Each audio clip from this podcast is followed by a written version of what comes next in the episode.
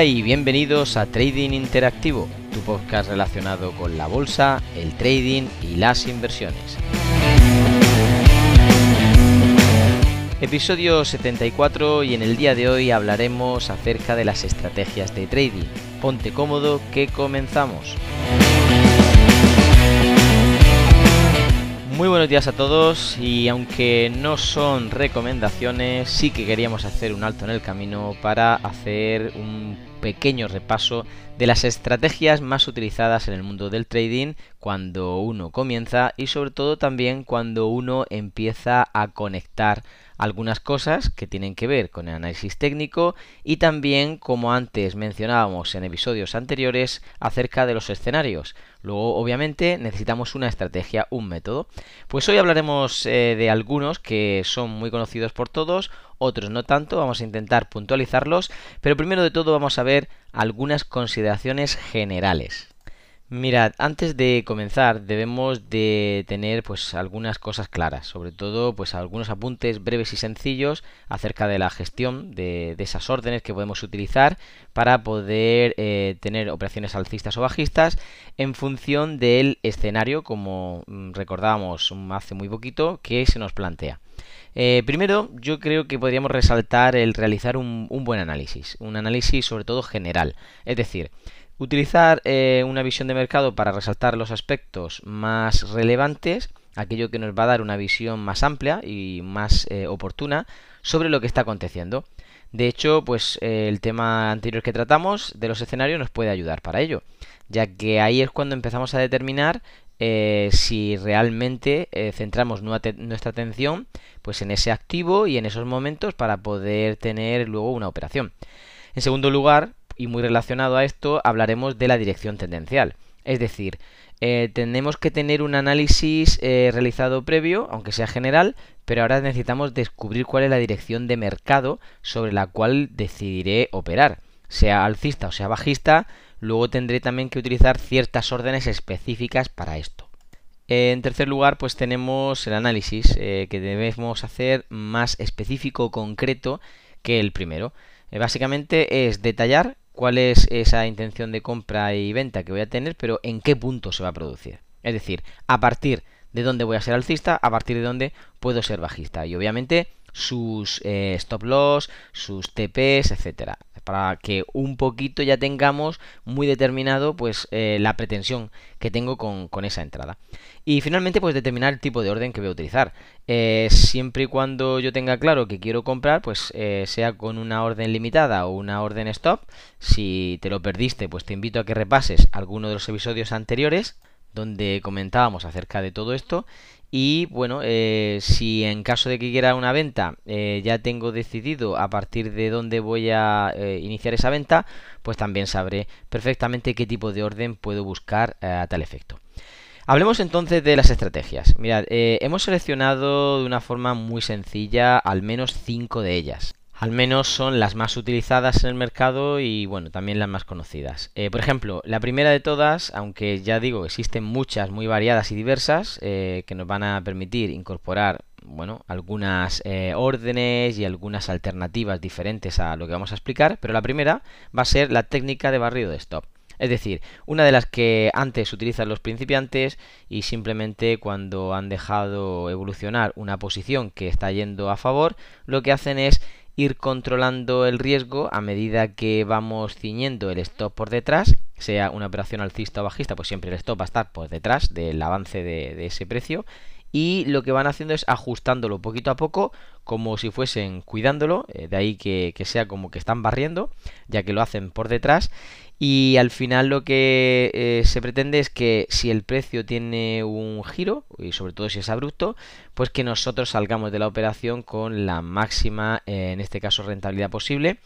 Y por lo tanto hemos ido de menos a más. Eh, al principio teníamos un stop de pérdidas, luego posiblemente pasamos a break-even o punto de equilibrio y de ahí en adelante pasamos a un TP si se da la circunstancia de que llega nuestro objetivo o pues un stop, en este caso con beneficio, si el precio de nuevo pues se gira.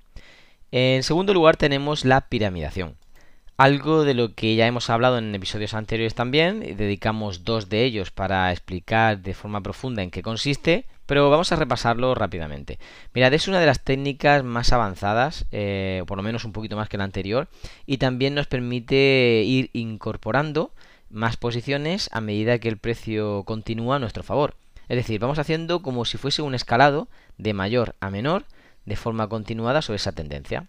Por así decirlo, es el incremento constante y racional de las posiciones a favor de la tendencia en una disminución de calibre o una disminución de, de, volumen en nuestra entrada a la hora de poder después cuidar todo el conjunto ya que lo que se pretende es que las operaciones que más recorrido tienen pues tengan más peso y las últimas operaciones tengan pues menos peso ya que pueden ser pues más probablemente las que eh, perdamos al menos cuando la tendencia se gire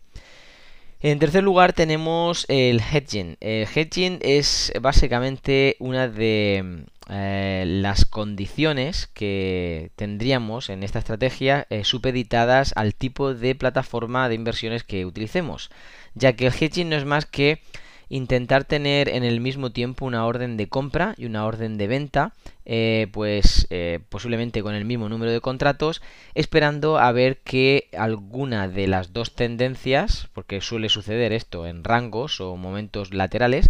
y cuando una de las dos tendencias despunta, hace un breakout, ahí es cuando tenemos nuestra atención Intentamos dejar obviamente correr todo lo que sea en la tendencia que hasta ahora está siendo favorable y la otra rápidamente cortamos eh, las pérdidas para que no nos siga limitando el crecimiento de la que sí que está marchando bien. De hecho, hay un tipo de orden eh, para acudir a mercado que nos ayuda a hacer esto quizá incluso un poquito mejor. Se trata de las órdenes OCO, es decir, las One Cancel Order, es decir, tenemos por un lado las compras y por otro las ventas que van acotando el precio, de tal forma que cuando sale del rango, pues imaginemos que sale alcista, en las compras toman el control y anulan la orden que haya tenido de ventas. Así no tenemos que estar haciendo ese hedging interno en el que ya directamente estamos comprados y vendidos a la misma vez, sino que esperamos a que alguna de las dos sea la que se active. Eh, por cuarto lugar tenemos el tipo grid. Una de las técnicas, pues casi casi que los últimos 10 años más ha proliferado en diferentes versiones, que es eh, esa rejilla que se va creando a medida que vamos teniendo eh, pues una posición en contra. O dicho de otra forma, pues es la manera más cercana a promediar ya que en la mayoría de casos, como digo, se incrementa el volumen a medida que va el precio en contra o incluso pues se aplica un factor multiplicador o incremental dependiendo de, del riesgo y los objetivos marcados por el usuario. Y lo que queremos o pretendemos con esta estrategia es básicamente que si me va bien la primera no pasa nada porque estoy sacando beneficio, pero si me va mal le meto una segunda posición en un precio eh, supuestamente más favorable puesto que ha ido en contra y con más probabilidades de que se dé la vuelta y si no pues de nuevo una tercera posición y una cuarta y así vamos avanzando. Como digo, para que tenga sentido tendría que ir teniendo pues un incremento de volumen en cuanto a las siguientes operaciones, es decir, la número 2 mayor que la número 1, la número 3 mayor que la número 2 y así eh, secuencialmente. Por ende, lo que sucederá será que el objetivo de salida o de estar prácticamente en positivo, aunque sea poquito, estará cada vez más cerca, puesto que menos eh, distancia necesitará recorrer el precio para que me pueda poner en positivo. Eh, no obstante, esto tiene sus riesgos, sobre todo si vamos apalancando cada vez más dinero de la cuenta, cada vez más volumen en las siguientes entradas y sigue la tendencia en nuestra contra. Ya que cuando esto sucede, eh, al final estamos acumulando pues un gran flotante negativo en pérdidas, pero también nos estamos quedando sin margen, sin la posibilidad de seguir introduciendo órdenes y finalmente eso es lo que hace que colapse la cuenta. Por último tenemos la martingala. Eh, algo que es bastante conocido debido pues sobre todo a las estrategias en el casino. La martingala es bastante peligrosa, de hecho existen muchas versiones de ellas, explicaremos la más eh, común y es que generalmente lo que hace es duplicar el riesgo en cada tirada, incluso va haciéndolo de forma eh, constante hasta que al final saca el beneficio marcado por el operador pues dentro de esas limitaciones monetarias. Y esto no, no, es ningún secreto, ya que si yo en la primera tirada he perdido y veo que en la segunda le he metido el doble, al final estoy ganando ese 1 que yo quería. Si la primera tirada me va bien, pues no pasa nada porque habré ganado ese 1 que yo quería. Pero imaginemos que lo llevamos a la tercera, cuarta o quinta tirada. estamos duplicando en cada tirada nuestro eh, volumen de entrada, es decir, nuestro calibre. Por lo tanto, si entro en la entrada número 2 y no tengo beneficio, tendría que entrar en una tercera entrada con un factor multiplicador. En este caso no entraría con tres contratos o tres lotes, sino que sería la primera con 1, la segunda con 2, la tercera con 4. Y ahí empezamos a subir. Y es más, en la cuarta tirada ya no estaría entrando con 4, sino estaría entrando con el doble, es decir, con 8.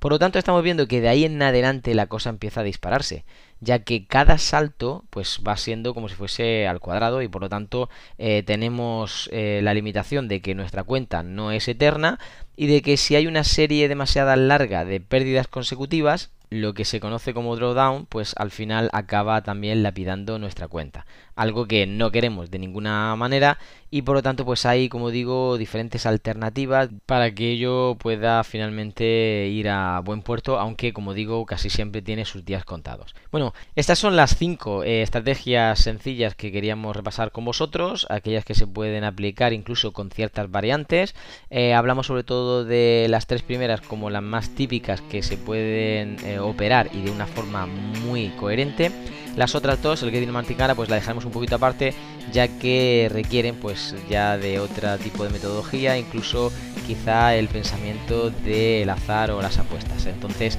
nos ceñiremos sobre todo estas tres primeras, la técnica barrido de stop, la piramidación y el hedging. Espero que os haya ayudado y por supuesto si tenéis algún comentario podéis dejarlo en las notas del programa ya que hemos dejado también el enlace del Discord y se despide de todos ustedes Rubén López deseando que tengan un feliz trading.